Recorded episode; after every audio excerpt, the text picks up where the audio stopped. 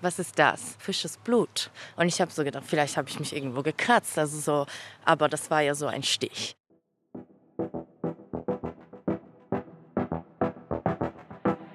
Y-Kollektiv. Der Podcast. Herzlich willkommen zu einer neuen Folge vom Y-Kollektiv Podcast von Funk hier in der ARD Audiothek. Mein Name ist Julia Rehkopf. Stellt euch mal vor, ihr seid nachts im Club, feiert, habt sogar die ganze Zeit euer Glas im Blick, weil kein Bock auf K.O.-Tropfen und so. Und trotzdem werdet ihr Opfer einer solchen Attacke. Und zwar, weil euch jemand auf einem dichten Dancefloor eine Spritze mit einer Substanz in die Seite sticht. Das klingt gruselig und das ist es auch und das passiert aber anscheinend immer öfter. Needle Spiking nennt sich das und das ist heute unser Thema. Y-Kollektiv-Reporter Frederik Flagg hat das Ganze für uns recherchiert. Hi Frederik. Hallo Julia. Das Thema ist ja jetzt schon so ein bisschen durch die Medien gegangen, aber du hattest ja tatsächlich einen ganz konkreten und persönlichen Anlass, dich damit zu beschäftigen. Genau, weil es Ende Mai einen größer bekannt gewordenen Fall von Needle Spiking hier in Deutschland gab. Äh, der ging auch ziemlich viral und hat viele Diskussionen über das Thema ins Rollen gebracht. Und wirklich rein zufällig war ich an dem Tag, als das passiert ist, in demselben Club feiern, ähm, ohne das Ganze aber selber mitbekommen zu haben. Und direkt im Anschluss ging dann ja deine Recherche los. Was hast du denn seitdem alles rausgefunden? Also zum Beispiel, dass sich das Ganze schon seit letztem Jahr über verschiedene Ländergrenzen ausgebreitet hat. Inzwischen sind tausende Fälle bekannt, seit einigen Monaten auch immer mehr Fälle aus Deutschland. Wohl eine der allerersten war Pelin. Äh, sie wurde direkt nach den Cluböffnungen im März Opfer von Needle Spiking und wir sind diese Nacht und die Momente nochmal zusammen durchgegangen. Und auch den Moment, als sie neben ihrem Freund auf dem Dancefloor gemerkt hat, dass irgendwas mit ihr nicht stimmt.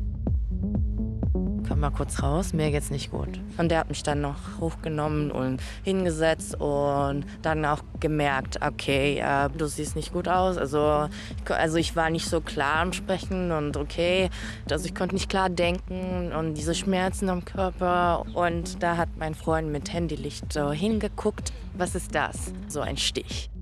Auch wenn Needle Spiking neu ist, Vorfälle mit K.O.-Tropfen, die gibt es ja schon länger. Manche Clubs versuchen dagegen was zu tun, zum Beispiel indem sie Safe Spaces im Club einrichten. Wenn Feiernde nicht mehr klarkommen, ist da geschultes Personal zur Stelle, so wie Kilian. Wenn jetzt jemand so richtig komplett wegklappt, dann ist es so, dass auch der Atemreflex praktisch aussetzt und geben den Leuten dann Sauerstoff. Oder wenn die Leute halt so, die, die schlafen halt dann ein und dann müssen wir sie immer durch einen Schmerzreiz aufwecken, damit sie halt sich daran erinnern, dass sie atmen müssen. Knapp acht Wochen habe ich zu Needle Spiking recherchiert, habe mit Betroffenen, Menschen aus der Clubszene, aber auch mit Experten aus dem In- und Ausland gesprochen. Und ich wollte wissen, wie groß ist dieses Problem und was tun. Okay, Frederik, dann starten wir mal ganz vorne. Diese Nacht, in der du im Club warst, in dem das dann auch passiert ist, wo war das? Das war an einem Sonntag im Berghain in Berlin. Genau, das ist für uns natürlich total klar, was und wo das ist, mhm. aber noch einmal für alle, die es nicht kennen. Ja, also das ist äh, dieser sehr, sehr bekannte Techno-Club in Berlin, ja, wahrscheinlich einer der bekanntesten der Welt, ähm, bei dem ja auch viele schon an der Tür scheitern. Genau, ich sehr selbst, bekannt für die harte Tür. Genau, ich selbst war auch wirklich zum ersten Mal da und ähm, fand es schon crazy genug, dass man da irgendwie tagsüber an einem Sonntag im Club feiert. Noch krasser als das und ja, den Club an sich, fand ich aber eine Nachricht, die mir ein Kumpel ein paar Tage später geschickt hat. Und zwar hat er mir ein Foto von einem Insta-Post weitergeleitet. Äh, und zwar mit den Worten: Guck mal, das war an dem Sonntag, als wir da waren, richtig brutal, was da los mit den Menschen. Und der Insta-Post äh, dazu, das ist der hier. Genau, ich kann das mal vorlesen. Also da schreibt eine australische Sängerin Alison Lewis, alias Zoe Sanias, auf ihrem Profil, Sonntagnacht hatte ich nach einer Needle-Spiking-Attacke im Berghain eine Nahtoderfahrung. Auf der Tanzfläche bekam ich auf einmal Atemnot und brach zusammen. Ich war nicht bewusstlos und erlebte einen furchterregenden psychedelischen Horrortrip. Und später fanden wir die Einstichstelle einer Nadel an meinem Arm, was ein Arzt bestätigte. Ja, so hat sie das Ganze erlebt und beschrieben. Und noch krasser hat das Ganze gemacht, dass sie laut ihrer Aussage von den Türstehern des Clubs in diesem Zustand aus dem Club geschmissen wurde. Also ohne Haustürschlüssel, ohne zu wissen, wo sie gerade ist. Ihr einziges Glück war, dass sie einen Freund dabei hatte, der ihr geholfen hat. Jetzt war das aber ja offenbar kein schrecklicher Einzelfall, sondern Needle Spiking, das scheint ja leider häufiger vorzukommen. Genau, danach äh, sieht's aus. Hier bei uns in Deutschland kommen erst seit einigen Wochen nach und nach mehr Fälle ans Licht. In anderen Teilen von Europa dagegen ist das Ganze schon im letzten Jahr zu einem echten Problem geworden. Allein in Großbritannien wurden bei der Polizei innerhalb weniger Monate mehr als 1300 solcher Fälle gemeldet. In the United Kingdom, police are investigating dozens of reports of people who fear they've been stuck by needles in drugging attempts. Und über das Ganze wurde natürlich auch berichtet, wie hier durch CBS News. Solche Berichte gibt es aber inzwischen aus den verschiedensten Ländern. Man kann fast sagen, dass das Ganze so nach und nach von Land zu Land geschwappt ist. Und inzwischen gibt es echt Berichte aus den verschiedensten Teilen der Welt. Äh, Schweiz, Spanien, Australien, USA. Und häufig sind Frauen die Opfer, weshalb es zum Beispiel in Großbritannien sogar schon Aufrufe zu Clubboykotts gab. Okay, also es ist wirklich ein weltweites Problem, über das wir hier sprechen. Und du hast ja jetzt auch mit einer Betroffenen hier aus Deutschland gesprochen. Wer ist sie denn genau und wo hast du sie gefunden? Sie heißt Pillin, ist um die 30 und lebt eigentlich in der Schweiz. Äh, Berlin ist aber so ihre zweite Base. Ähm, und ich bin auf sie gekommen, als ich mir super viele Posts in den sozialen Medien zu dem Thema durchgelesen habe. Und zwar besonders so die Kommentare und Diskussionen unter diesen Posts. Ähm, so bin ich wirklich mit einer ganzen Reihe Personen in Kontakt gekommen, die mir geschrieben haben, dass sie solche Fälle in den letzten Wochen selbst oder im näheren Umfeld mitbekommen haben. Wirklich bereit, mit mir zu reden, war aber nur Pelin. Schaffen wir es endlich. Okay, hi. Ciao. Frederik, hi. Freut mich. Ey, Hallo. vielen Dank, dass du die Zeit nimmst. Ja, hi, gerne. Endlich geklappt. Ich ja, wirklich. machen. Wollen wir einfach eine kleine Runde spazieren? Mhm. Ja, lass mal kurz spazieren. Wo habt ihr euch getroffen? In Berlin, in einem kleinen Park in der Nähe vom Berghain. Ähm, denn das ist nicht nur ihr Lieblingsclub, sondern eben auch der Ort, an dem sie im März Opfer einer Needle-Spiking-Attacke wurde. Die Clubs hatten gerade damals erst wieder aufgemacht und sie hatte sich eigentlich mega gefreut, endlich mal wieder feiern zu gehen. Da war ich halt im Club drin, hier im Berghain. Mit Freundin und vor allem mit meinem Freund. Also wir waren eine Riesengruppe. Das war, was sich mir vorgefallen ist, das war ein richtig busy Weekend. Also richtig voll am Tanzfläche. Und was ich noch kurz so komisch gefunden habe, war so eine Gruppe von Männern sind bei mir vorbeigelaufen. Und einer davon hat halt richtig an meinen so Oberschenkel so boom beim Vorbeilaufen. So Und- mit der flachen Hand so ja, draufgehauen? Oder? Ja, genau, also so richtig so wie ein Schlag. Und da dachte ich, das ist ja schon, das passiert nicht so oft auf der Tanzfläche. Das ist komisch, aber an dem Moment, du bist äh, voll im Feiern und dann denkst du, okay, äh, Und sie meint, sie weiß auch noch, dass sie ihm irgendwie so hinterhergeguckt hat, äh, ihn aber nur von hinten gesehen hat und dachte, ja, was ein Arsch.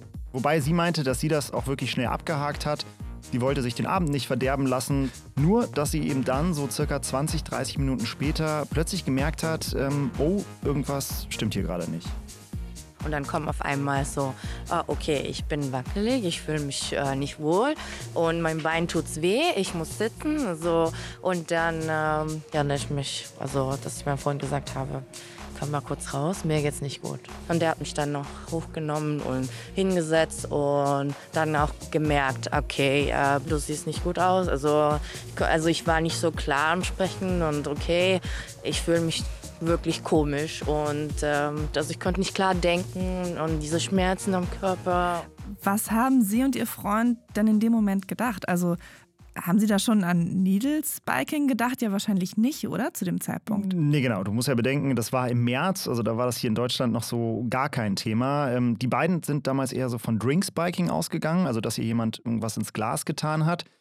Sie haben also versucht zu überlegen, ob ihr Glas offen rumstand oder ob sie vielleicht ihr Glas vertauscht hat, wer bei ihnen war. Und während sie dann aber da sitzen, merkt Pillin irgendwie, dass ihr Bein immer mehr wehtut. Komisch, weil ich wurde ja dort quasi äh, vor kurzem auch einmal geklatscht und vielleicht deswegen, aber auch nicht, weil es brennt auch. Es ist ja ganz komisch, kannst du kurz schauen. Und da hat mein Freund mit Handylicht so hingeguckt. Was ist das? Fisches Blut. Und ich habe so gedacht, vielleicht habe ich mich irgendwo gekratzt. Also so, aber das war ja so ein Stich. Ja, und dann hat es bei ihrem Freund Klick gemacht. Er hatte nämlich im Winter schon mal Berichte über diese Nadelattacken in England gelesen. Ähm, also, dass es da eben nach Drinkspiking jetzt auch immer öfter Fälle von Needle Spiking geben soll. Und als er das zu ihr meinte, das war natürlich erstmal ein Schock. Kann ich voll verstehen. Also das ist ja auch wirklich eine Horrorvorstellung. Was haben die beiden denn dann gemacht? Sie haben sich dann direkt Hilfe gesucht, also er hat sie so gestützt, weil sie nicht mehr richtig alleine laufen konnte und dann sind sie zu den Club Securities und da hatten sie laut Pelin Glück, weil sie in dem Moment an die richtigen Leute geraten sind. Äh, Im Fall dieser australischen Sängerin wurde die ja anscheinend in genau so einer Situation aus dem Club geworfen. Pelin nicht, äh, wie sie mir vom Eingang zum Berghain erzählt hat. Wenn wir hier gerade mal weitergehen, also ihr seid dann da vorne hin oder wo? Ja, da vorne. Also da hier drin und Also hinter dieser Tür da? genau hinter dieser Türe und dann gibt es einen Barbereich. Das waren wirklich nett, die waren wirklich aufmerksam und erstmal so, oh okay, dir geht's nicht gut. Eine weibliche Security-Chefin also hat dann ähm, meinen Körper angeschaut und sie hat dann auch bestätigt, ah ja, das sieht sehr wahrscheinlich nach einem Stich aus. Und die kannte das auch schon, oder? Sie hat davon gehört, ja. Laut ihren Freunden hat das alles so ja, zwei Stunden gedauert. Also merken, dass was nicht stimmt, hinsetzen, Hilfe suchen. Und sie selbst kann sich wirklich nur ganz vage an das alles erinnern, hatte so eine Art leichten Blackout. Ähm, laut ihrem Freund war sie zwar die meiste Zeit ansprechbar, aber nicht wirklich anwesend und aufnahmefähig. Ähm, was sie aber noch weiß, als auch die Security-Frau dann bestätigt hat, dass das wohl eine Attacke mit einer Nadel war, da kam bei ihr die Angst. Das ist das Gefühl, also nicht nur an, an Nadel, also welche Substanz überhaupt und unter der Haut. Und danach weiß man ja auch nicht, was passiert mir in zwei Stunden, was passiert mir morgen. Also allgemein, das ist so sehr ängstliche Phase gekommen. Und was ist dann als nächstes passiert? Ist sie, ist sie zur Polizei gegangen oder ist sie direkt ins Krankenhaus? Ja, das ist das Ding, weder noch. Wir, wir sind ja jetzt mal den Weg vom, vom Berghain jetzt hier bis zur Straße gegangen. Hier äh, habt ihr dann ein Taxi genommen, oder? Ja, ja, Uber genommen nach Hause. Mir wurde ja empfohlen, eigentlich direkt ins Krankenhaus zu gehen. Aber ich war wirklich so, so ich wollte nur in so einen Safe-Ort und eine Decke nehmen und so wirklich runterkommen von alles. Und auch wegen so diese, also du kommst ja von einer Party und nicht, ist das eigene Schuld als so Victim in dem Moment. Man will nur liebe Menschen dabei haben und so zu Hause safe fühlen und okay, jetzt mir kann nichts mehr passieren. Dass sie sich in dieser Situation so verhalten hat, das ist absolut nicht ungewöhnlich. Ähm, Es gibt Statistiken aus Großbritannien, da komme ich später nochmal im Detail zu. Da geht es um Opfer von Spiking generell, also auch von Drink Spiking. Und die haben ergeben, dass nur ein Bruchteil der Betroffenen das Ganze nach so einem Vorfall meldet. Dafür gibt es verschiedene Gründe, auch dazu später mehr. Aber was ganz wichtig ist, diese Fälle, wie also auch der von Pelin, werden dann halt nie in irgendeiner Statistik erfasst. Du meintest ja vorhin, dass es im Ausland schon mehr als 1000 gemeldete Fälle von Needle Spiking gibt. Wie sieht es denn jetzt hier bei uns in Deutschland konkret aus? Hier ging das ganze Jahr, stand jetzt erst mit den Cluböffnungen im März los und zwar vor allem in Berlin. Zwar gibt es inzwischen aus verschiedenen Bundesländern Meldungen von Betroffenen. Aus Berlin sind aber die meisten Fälle bekannt. Ähm, die offiziellsten Zahlen, die es so gibt, liegen da noch immer im unteren zweistelligen Bereich. Wobei das dann ja auch immer nur die Fälle sind, bei denen tatsächlich die Betroffenen zur Polizei gegangen sind. Also Pelin hat das ja zum Beispiel auch nicht gemacht. Genau, die Dunkelziffer könnte also deutlich höher sein. Ähm, ich bin während meiner Recherche wirklich von Woche zu Woche auf mehr Fälle und mehr Clubs gestoßen, in denen es laut Feiernden zu Needle-Spiking-Fällen gekommen ist. Am häufigsten fiel aber das Berghain.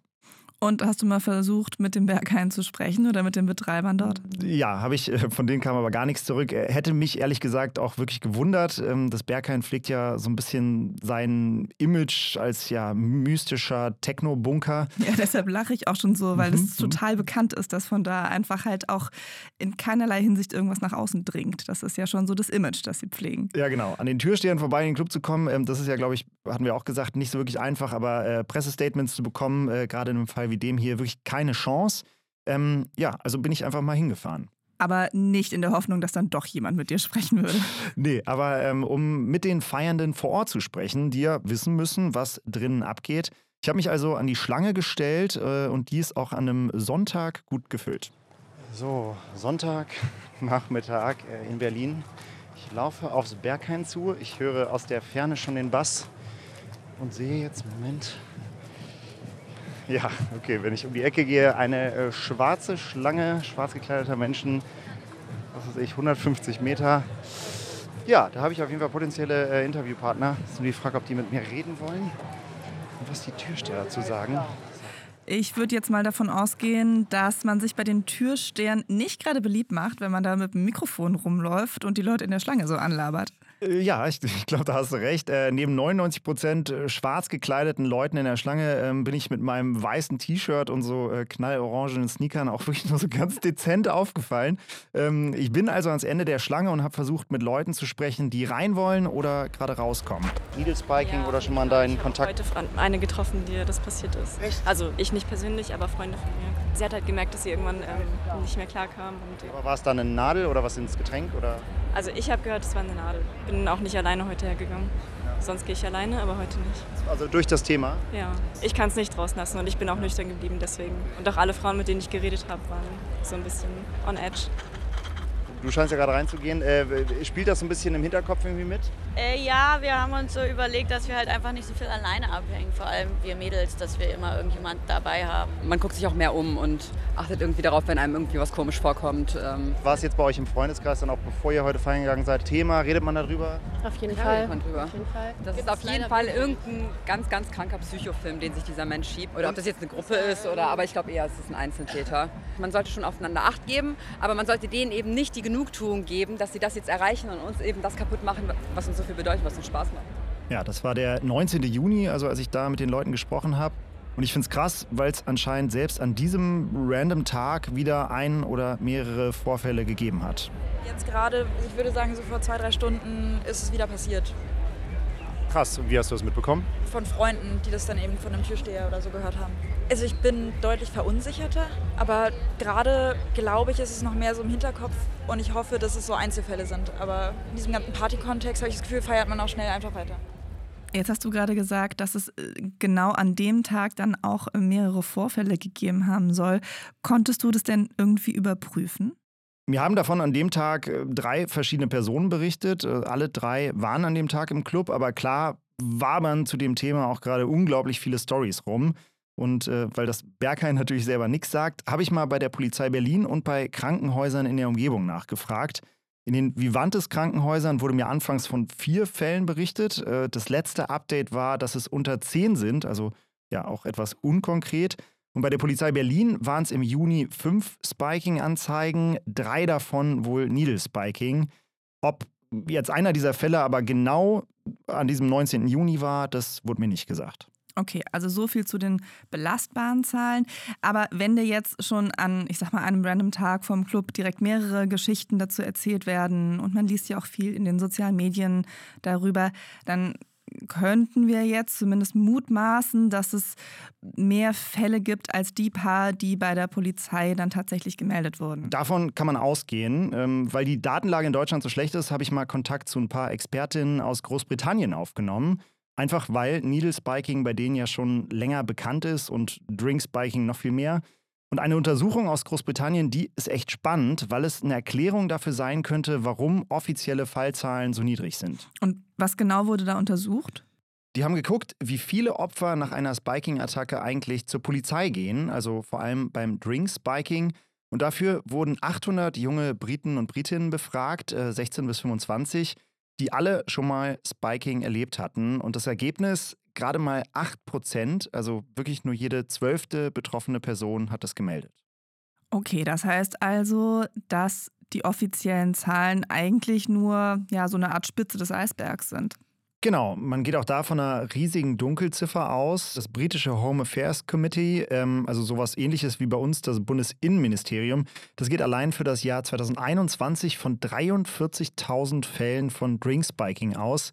Needle Spiking ist auch daher erst seit letztem Jahr ein Thema. Studien dazu gibt es also noch nicht. Und hier in Deutschland erst recht nicht. Ähm, ich hatte sogar mal beim Bundesinnenministerium nachgefragt. Die meinten, dass ihnen das Problem zwar bekannt ist, sie aber keine Statistik dazu führen würden. Heißt also, wie viele Fälle von Needle Spiking es wirklich schon gab, das weiß aktuell niemand so richtig. Ich würde jetzt mal festhalten, dass es Needle-Spiking-Attacken gibt. Daran gibt es eigentlich keinen Zweifel mehr, trotz der vielleicht schwierigen Informationslage. Aber was weiß man denn sonst darüber? Also zum Beispiel, welche Substanzen werden denn da überhaupt verabreicht? Oder ähm, hat denn Pelin das in ihrem Fall überhaupt jemals rausgefunden? Also man weiß leider extrem wenig, äh, gerade auch was den Inhalt solcher Spritzen angeht. Ähm, und da sind wir auch wieder bei einem großen Problem. Äh, bisher gibt es von keinem solchen Fall eindeutige Ergebnisse aus Blut- oder Urinproben. Und dafür kommen mehrere Gründe in Frage. Pillin zum Beispiel ist erst zwei Tage später, als sie zurück in der Schweiz war, zu ihrem Hausarzt gegangen. Also viel zu spät, um viele Drogen und Substanzen im Körper noch nachzuweisen. Wie lange kann man denn sowas nachweisen? Also bei vielen Betäubungsmitteln gibt es wirklich gerade mal so ein Zeitfenster von wenigen Stunden. Bei GHB zum Beispiel, also der Stoff, der oft als äh, K.O.-Tropfen in Getränken landet, äh, da sind es im Urin um die zwölf Stunden, im Blut sogar nur bis zu sechs Stunden, in denen das nachweisbar ist. Die Zeit ist also echt knapp, gerade wenn man erstmal nach Hause will. Und selbst wenn man in Time ist, ist es trotzdem nicht so einfach, diese Stoffe nachzuweisen. Warum? Weil es beim Check von möglichen Drogen im Körper eigentlich immer wichtig ist, dass man auch konkreter weiß, wonach man überhaupt sucht. Die typischen K.O.-Drogen scheinen es aber bisher nicht zu sein. Ähm, bisher ist immer noch weitestgehend unklar, welche Stoffe da verabreicht werden oder ob überhaupt welche gespritzt werden. Ob überhaupt welche gespritzt werden? Mhm. Achso, also es könnte auch sein, dass nur, in Anführungszeichen, mit Nadeln gestochen wird, ohne dass da irgendwas wirklich in den Körper injiziert wird. Genau, also Polizei und Expertenstellen gehen davon aus, dass es gerade auch wirklich viele Trittbrettfahrer geben könnte, die das ja zum Beispiel aus anderen Ländern mitbekommen haben, nachmachen und ja nur mit Nadeln stechen, weil sie einfach Angst und Panik verbreiten wollen. Okay, aber es beschreiben ja auch einige Opfer äh, Symptome. Also Pelin hat ja auch wirklich was gemerkt. Also dann wurde da ja doch irgendeine Substanz gespritzt. Gibt es denn wenigstens schon mal Vermutungen, was das sein könnte? Also wirklich so gut wie gar nicht. äh, Und man muss da auch so ein bisschen vorsichtig sein mit Spekulationen. Ich hatte mir gedacht, wenn jemand da schon mehr zu wissen könnte, dann müssten es ja Experten aus Großbritannien sein, einfach weil die schon länger sich damit befassen. Und so bin ich dann bei Helena Conybear vom Alcohol Education Trust ähm, gelandet. Sie und ihre Stiftung haben sich über die Jahre sehr viel mit dem Problem von Drinkspiking auseinandergesetzt. Seit letztem Jahr dann auch mit Needle Spiking. It's a little bit like a needle in a haystack, which is an English term. You know, we, know it's happening, but we don't know what substances, we don't know what the motivations are, we don't know whether it's just delivering a puncture wound and actually not administering a, a substance. Police are trying to take cases forward by taking blood tests and, and urine tests and but at the moment, we've got no evidence of what substances might be being used. We've got photographic evidence of, of, of puncture wounds um, in legs, in the back, uh, on hands. But it's still a mystery at this stage. Ja, also die äh, Suche nach der Nadel im Heuhaufen, den Spruch gibt es ja bei uns auch. Äh, Zusammengefasst erzählt sie mir, dass sie zwar sicher sagen können, dass es Fälle gibt, dafür haben sie auch Belege, geht es aber um die Motivation der Täter oder auch um die verwendeten Substanzen, dann ist es ihnen auch nach fast einem Jahr noch immer nicht gelungen, wirklich handfeste Beweise zu sammeln. Also die tappen auch immer noch im Dunkeln. Ja, also als ich mit ihr gesprochen habe, äh, war das Ende Juni. Anfang Juli habe ich dann in niederländischen Medien das erste Mal etwas ja, Konkreteres zu möglichen Substanzen gefunden. Und zwar gab es auf einem Festival in Den Haag eine Reihe an Needle-Spiking-Fällen, wie übrigens auf mehreren Festivals und auch in Fußballstadien. Und eben bei diesem Festival in den Niederlanden, in Den Haag, da wurde aber ein 31-jähriger Mann festgenommen. Und bei ihm wurden eben auch mehrere Injektionsnadeln gefunden. Krass. Und was war, was war drin? Man hat da Spuren gefunden von Substanzen, die sonst in Kokain, Heroin und in gewissen Streckmitteln zu finden sind. Ähm, aber Vorsicht, also das bezieht sich jetzt auf diesen einen Fall und das heißt jetzt nicht, dass das dann die Substanzen sind, die auch sonst genutzt werden. Weil äh, ja, es gibt ja schließlich keine Anleitung zum How-to-Needle-Spiking, sondern anscheinend wohl viele Trittbrettfahrer und Nachahmer. Wie genau die dann vorgehen und ob die überhaupt Drogen verabreichen, das kann man pauschal nicht sagen. Okay, dann würde ich sagen, dass wir das jetzt hier auch mal beiseite legen. Also wir wollen ja auch nicht weiter rumspekulieren. Genau. Und das äh, ist übrigens auch aktuell so das äh, Credo der Club Commission Berlin. Äh, das ist sozusagen die Interessenvertretung aller Berliner Clubs. Auch mit denen habe ich während meiner Recherchen gesprochen. Für die kommt so ein Thema wie Needle Spiking natürlich äh, ja, gerade mega ungelegen, gerade jetzt, wo Corona mal wieder offene Clubs zulässt. Dementsprechend meinen die zu mir, äh, solange es hier keine Beweise gibt, äh, sagen wir da gar nichts zu und ihr als Medien bitte auch nicht. Also das können Sie ja immer noch uns überlassen, ob wir darüber berichten oder nicht. Ähm, es klingt für mich aber auch so ein bisschen nach, auf das Thema haben wir einfach auch mal so gar keinen Bock und es sollte nicht noch größer gemacht werden, als es tatsächlich ist. Ja, äh, das war auch mein Eindruck. Ähm, es ist aber für Sie definitiv ein Riesenthema. Hat man auch am letzten Roundtable gesehen, den die veranstaltet haben. Also das ist so eine Versammlung, da trifft sich die ganze Branche mehrmals im Jahr. Und als da vor kurzem Needle Spiking auf der Agenda stand, waren wohl so viele Leute anwesend wie fast noch nie, ähm, meinten zumindest Leute zu mir, die an dem Tag dabei waren. Und was wurde da bei diesem Roundtable besprochen oder wurde da auch irgendwas entschieden? Also ich, ich weiß das nicht im Detail, ich habe nur so ein paar Infos bekommen, aber einige Clubs haben sich inzwischen geäußert äh, und unter anderem gab es sogar ein Statement vom Berghain. Nein, die haben sich doch geäußert. Doch, ja, nicht bei mir, aber insgesamt schon. Ähm, und zwar aber auch, weil sie wirklich richtig, richtig hart in der Kritik standen. Erstens äh, gab es ja wohl bei ihnen einfach eine ganze Reihe Fälle, wofür sie ja erstmal weniger können. Aber dann gab es anscheinend ja auch noch einen zum Teil äh, extrem schwierigen Umgang einiger ihrer Mitarbeiter mit Betroffenen. Ein schwieriger Umgang, das heißt, dass äh, mal ganz konkret, dass die Leute, denen es mega schlecht ging, unverschuldet einfach hilflos vor die Tür gesetzt haben. Ähm, also das ist ja auf jeden Fall berechtigte Kritik, würde ich mal sagen. Ja, also auf jeden Fall. Ähm, Sie haben jetzt mit so einer Art äh, Awareness-Programm reagiert, also so einer Art äh, Anleitung zu rücksichtsvollem Verhalten im Nightlife findet man jetzt auf ihrer Website. Äh, und neben Rücksicht miteinander und verantwortungsvollem Drogenkonsum gibt es da eben auch konkrete Tipps, was man tun soll, wenn man Opfer von Needle Spiking wird. Dazu kommen wir später nochmal. Für mich an der Stelle nur wichtig, ähm, sogar das Berghain spricht das Problem inzwischen zumindest aus.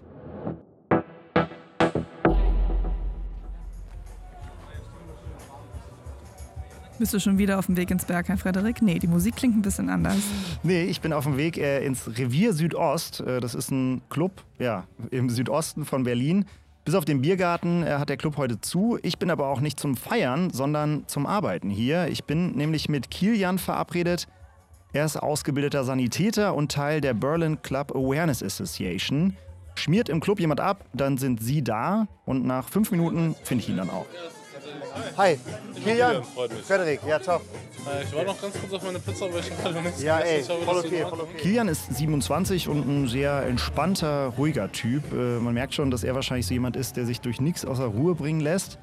Auch beim Essen übrigens nicht, ähm, auch wenn ihn hier wirklich gefühlt jeder kennt und er abwechselnd reden und kauen muss. Die Pizza ist ziemlich schnell inhaliert, dann steht er auf äh, und geht in den Indoor-Bereich, also in den, von dem man dann in den Club kommt und ich kriege eine Führung. Also es, ich muss sagen, es wirkt etwas trist. So ohne Menschen und ohne Musik und ohne Licht. Vor allem ohne Licht, wa? Ja. Genau, dann haben wir hier den Floor. Wir haben halt teilweise auch an den Ecken so ein bisschen Erhöhungen. Da kann man sich auch, wenn wir arbeiten, stellen, Entschuldigung, stellen wir uns teilweise auch auf diese Erhöhung, um mal ein bisschen besseren Überblick, um die Leute zu haben. So. Wir haben eine große Bar. Also hier rechts sind auch die Toiletten. Das ist vielleicht auch interessant. Die Toiletten sind ja in Berlin auch nicht nur für Toilettengänge da. Ne? Also das heißt, das ist auch nochmal ein Spot, der für euch wichtig ist, oder? Warum ist da eine Kloschüssel auf meiner Kokskabine? äh, genau, also ja. Das ist ein Joke aus der Szene. Das ist ein Joke aus der Szene auf jeden Fall.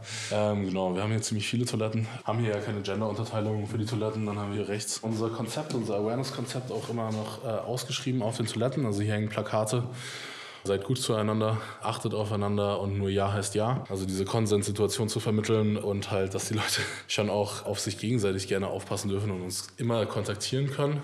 Das heißt also, Leute wie er, wie Kilian, die sind, ja, ich sag mal, einfach anwesend im Club, die gucken rum, ob alles okay ist und wenn man ein Problem hat, dann kann man sich auch direkt an die wenden. Genau, er macht das alles auch nicht alleine. Sie arbeiten eigentlich immer in Awareness-Teams, also Männer und Frauen gemixt. Manche sind im Club äh, an gelben Westen zu erkennen, andere ganz bewusst nicht, damit sie auch kritische Situationen beobachten können. Und als nächstes führt mich Kilian dann in einen extra eingerichteten Awareness-Raum, also einen Raum für Feiernde, denen es schlecht geht. Und sowas findet man in immer mehr Clubs und auf Festivals. Ah, da ist er. So. Ja, sehr schön. Dann einmal herein. Das hier ist der Awareness-Raum. Okay. Genau, wie du siehst, viele Sitzmöglichkeiten. Ja, rechts eine Couch, links eine Couch, in der Mitte ein Biertisch, Backsteinwände, ho hohe Decken. Gute Lüftung. Gute Lüftung, kalte Getränke. Sieht auf jeden Fall rough, aber gemütlich aus. Eine Plastikblume, das macht ein bisschen hier Ambiente.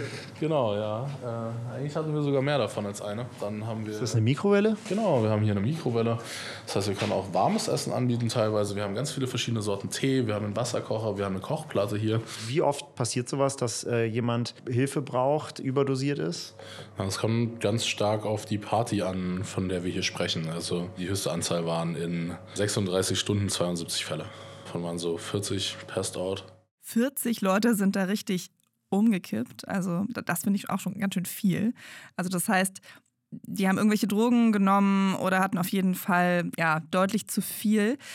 Aber kann denn Kilian auch sagen, wie oft das praktisch selbstverschuldete Vergiftungen sind und wie oft durch Fremdeinwirkung, also eben durch Spiking, ob jetzt äh, Needle oder Drink Spiking?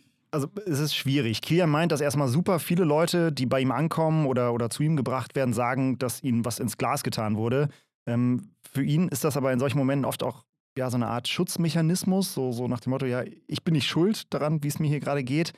Viele haben aber gerade in Verbindung mit Drogen Angst, stigmatisiert zu werden oder einfach Stress zu bekommen. Äh, er sagt, ihm und seinem Team ist das völlig egal. Sie helfen jedem, egal wie eine Substanz in den Körper gekommen ist. Und hat er denn selbst auch schon Needle-Spiking-Fälle in den Clubs gehabt, in denen er arbeitet? Er ist ja nicht nur in diesem Revier Südost, sondern in verschiedenen unterwegs, ne? Genau, er meint, äh, es gab da die letzten Wochen und Monate ein paar Fälle, also wo junge Frauen damit zu ihm kamen. Ähm, er hat dann nach Einstichstellen gesucht, aber keine gefunden. Er meint aber auch, dass das Thema aktuell einfach extrem präsent ist. Also es wabert wirklich so ein nervöses Klima durch die Clubs.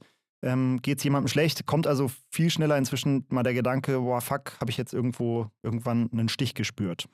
Und wie geht er denn dann vor, wenn Leute zu ihm kommen und sagen, hm, vielleicht wurde ich äh, da gestochen? Also gibt es da einen konkreten Ablauf? Also wichtig ist für Sie erstmal immer, dass äh, die betroffene Person noch jemanden bei sich hat, den sie kennt. Also einerseits, damit sie sich einfach sicherer fühlt, aber auch, damit sie an möglichst viele Informationen kommen. Wenn die sich halt klar artikulieren können, so dann gucken wir halt, keine Ahnung, vielleicht wird der Person schlecht. So dann geben wir natürlich einen Spuckbeutel so und dann geben wir ihnen Elektrolyte und Gummibärchen bieten wir dann an oder sowas.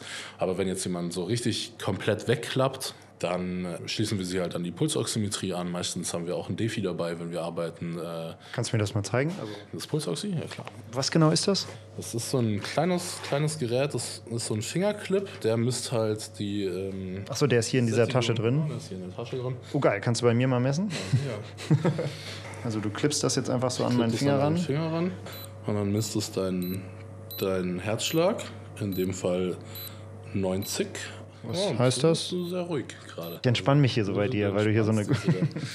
bei Personen, die jetzt hierher kommen, die irgendwie gespiked wurden, äh, da ist dann die Gefahr, dass der Puls runtersackt, oder? Zum Beispiel, dass der Puls runtersackt. Ähm, wenn jemand jetzt mit GBL gespiked wurde, so, dann ist es so, dass auch die Sauerstoffsättigung äh, ganz schnell abfallen kann. Der Atemreflex praktisch aussetzt ähm, und wenn das halt passiert, so, dann sinkt halt vorher die Sauerstoffsättigung rapide ab. Auf manchen Partys, wo wir halt wissen, dass es so ist, äh, nehmen wir halt auch Sauerstoff mit und geben den Leuten dann Sauerstoff. Oder äh, wenn die Leute halt so, die, die schlafen halt dann ein und dann müssen wir sie immer durch einen Schmerzreiz aufwecken, damit sie halt sich daran erinnern, dass sie atmen müssen. Das ist schon ganz schön krass, wie routiniert er darüber erzählt. So, ja, müssen wir sie kurz kneifen, damit sie noch weiter atmen. Auch irgendwie krass, dass es inzwischen Normalität im Nachtleben ist, also mindestens mal im Berliner Nachtleben. Ja, also ich glaube, je nachdem, in welcher, in welcher Stadt, in welchen Clubs. Ähm, für die Clubs stellt sich halt die Frage, ob sie solche Hilfsangebote dann etablieren oder einfach sagen, ja, wer bei uns mit solchen Substanzen in Kontakt kommt, der hat halt Pech, muss selber gucken, was er dann macht. Gerade im Zusammenhang mit dem Konsum von G, also, also GHB, greifen da gerade auch Berliner Clubs echt hart durch. In dem Zusammenhang ein kurzer Tipp zum Y-Kollektiv Film und der Y-Podcast-Folge dazu von Nico Schmolke. Der hatte sich ja das Thema GHB für uns genauer angeguckt. Die Folge ist halt, wer abstürzt, der fliegt raus und kann auch Hausverbot bekommen. Schlimm nur, wenn dann, wie ja anscheinend schon geschehen, äh, schuld- und schutzlose Spiking-Opfer auch noch vor die Tür gesetzt werden. Und das führte natürlich auch dazu, dass man sich dann zweimal überlegt, ob man beim Clubpersonal um Hilfe bittet, wenn jemand, warum auch immer, überdosiert ist. Ja, also das, das ist echt ein Riesenproblem.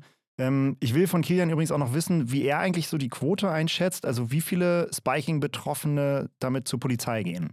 Gegenfrage. Möchtest du, wenn du Drogen konsumiert hast, bei der Polizei setzen?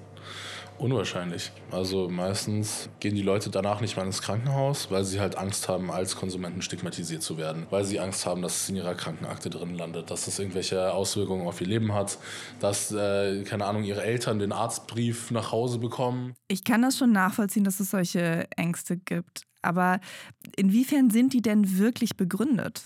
Eigentlich nicht. Also dafür gibt es ja die ärztliche Schweigepflicht. Ähm, ich hatte das auch mal bei, bei Krankenhäusern und der Polizei nachgefragt. Bei der Polizei zum Beispiel schützt ein, dass zwar Besitz und Handel strafbar sind, nicht aber ein zurückliegender Konsum von illegalen Drogen. Das ist ja schon mal sehr interessant. Ja, ne? voll. Und nur im Krankenhaus kann man ja dann auch wirklich die Hilfe bekommen, die nötig ist. Also dazu Urin- und Bluttests, aber auch Checks wegen HIV und Hepatitis ist bei Nadelstichen ja auch immer eine Gefahr. Trotzdem gibt es aber leider auch Krankenhausstories, die eher abschrecken.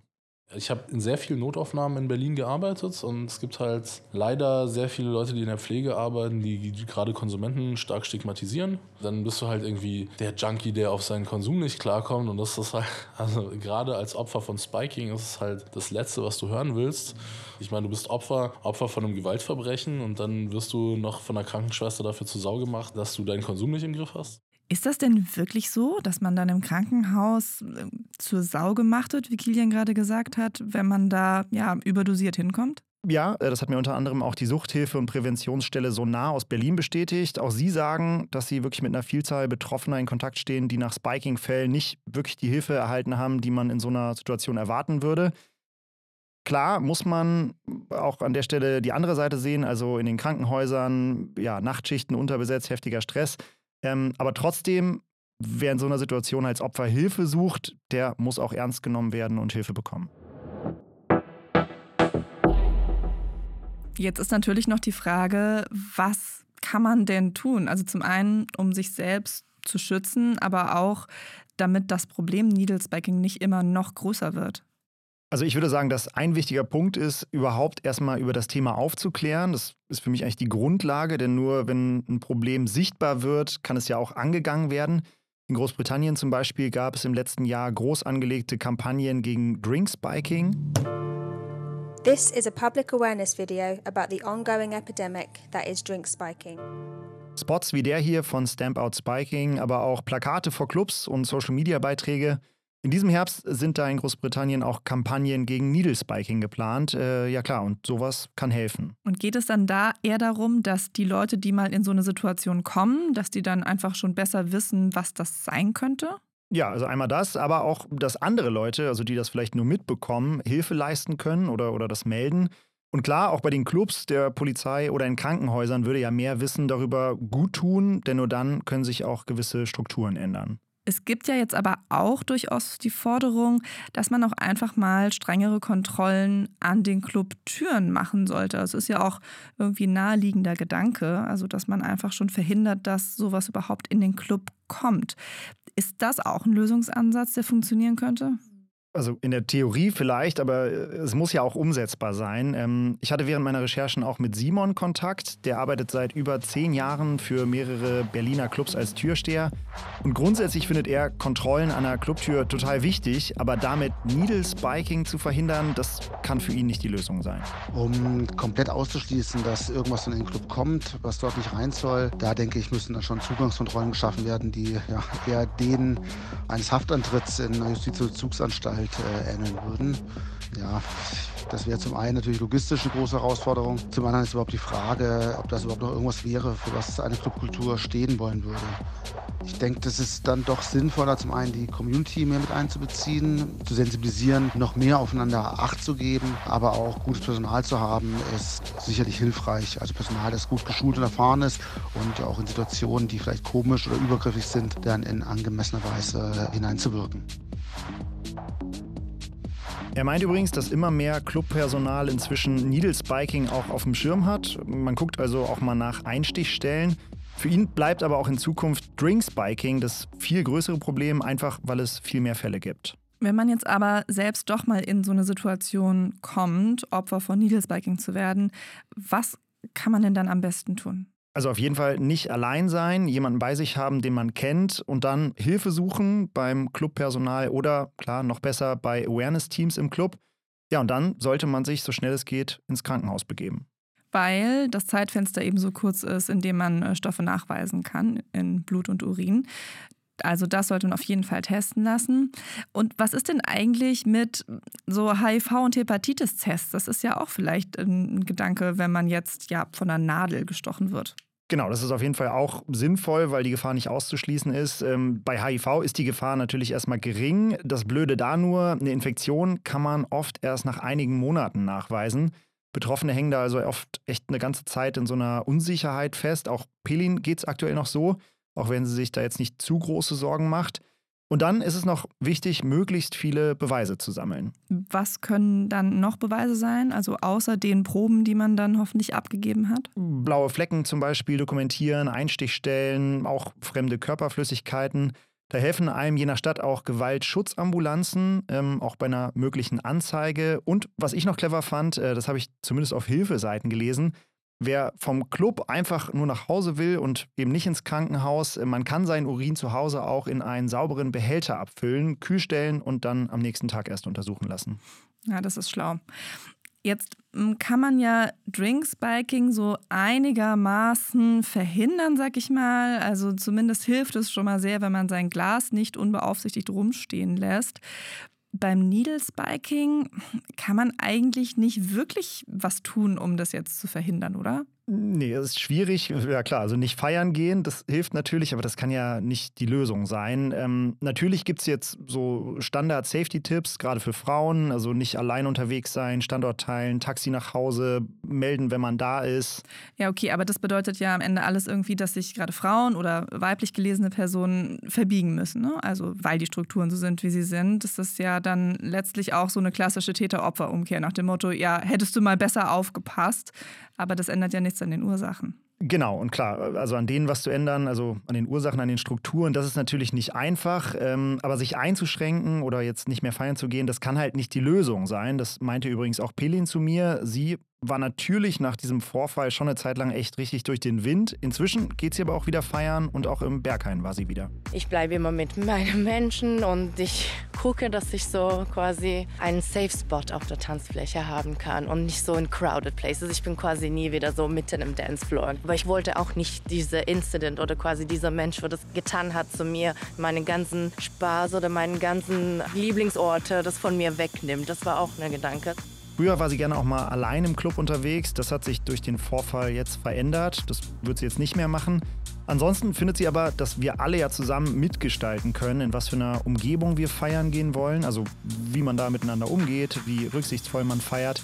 Sie findet es gut, dass da jetzt auch mehr und mehr Clubs ihre Rolle überdenken, also mehr Awareness, mehr Safe Spaces.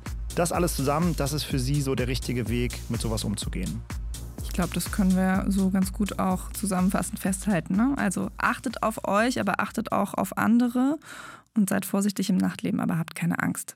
Genau, und wenn ihr Spiking selber mitbekommt, äh, im Club oder im Privaten und wenn es nur ein heimlicher Extraschuss Alkohol in ein fremdes Getränk ist, dann sprecht es an. Auf jeden Fall, ganz wichtig. Dankeschön, Frederik, für deine Recherche. Sehr gern. Und heute gibt es auch wieder einen Podcast-Tipp von mir und zwar eine sechsteilige Recherche von SWR und WDR. Die heißt Die Flut, warum musste Johanna sterben? Und dann geht es um die heftige Flut im Juli 2021 in Nordrhein-Westfalen und Rheinland-Pfalz. Dabei verloren damals mehr als 180 Menschen ihr Leben und Tausende waren obdachlos. Und auch die 22 Jahre alte Johanna aus Bad 9 Ahrweiler kam bei der Katastrophe ums Leben. Zusammen mit ihren Eltern begibt sich Host Marius Reichert auf die Suche nach Antworten auf die Frage, wie es so weit kommen konnte. Anhören könnt ihr die Folgen in der ARD Audiothek und überall dort, wo es Podcasts gibt. Und nächste Woche gibt es wieder eine neue Folge von uns, dem Y-Kollektiv Podcast. Ich freue mich, wenn ihr wieder reinhört. Bis dahin, tschüss. Y-Kollektiv ein Podcast von Funk, von ARD und ZDF.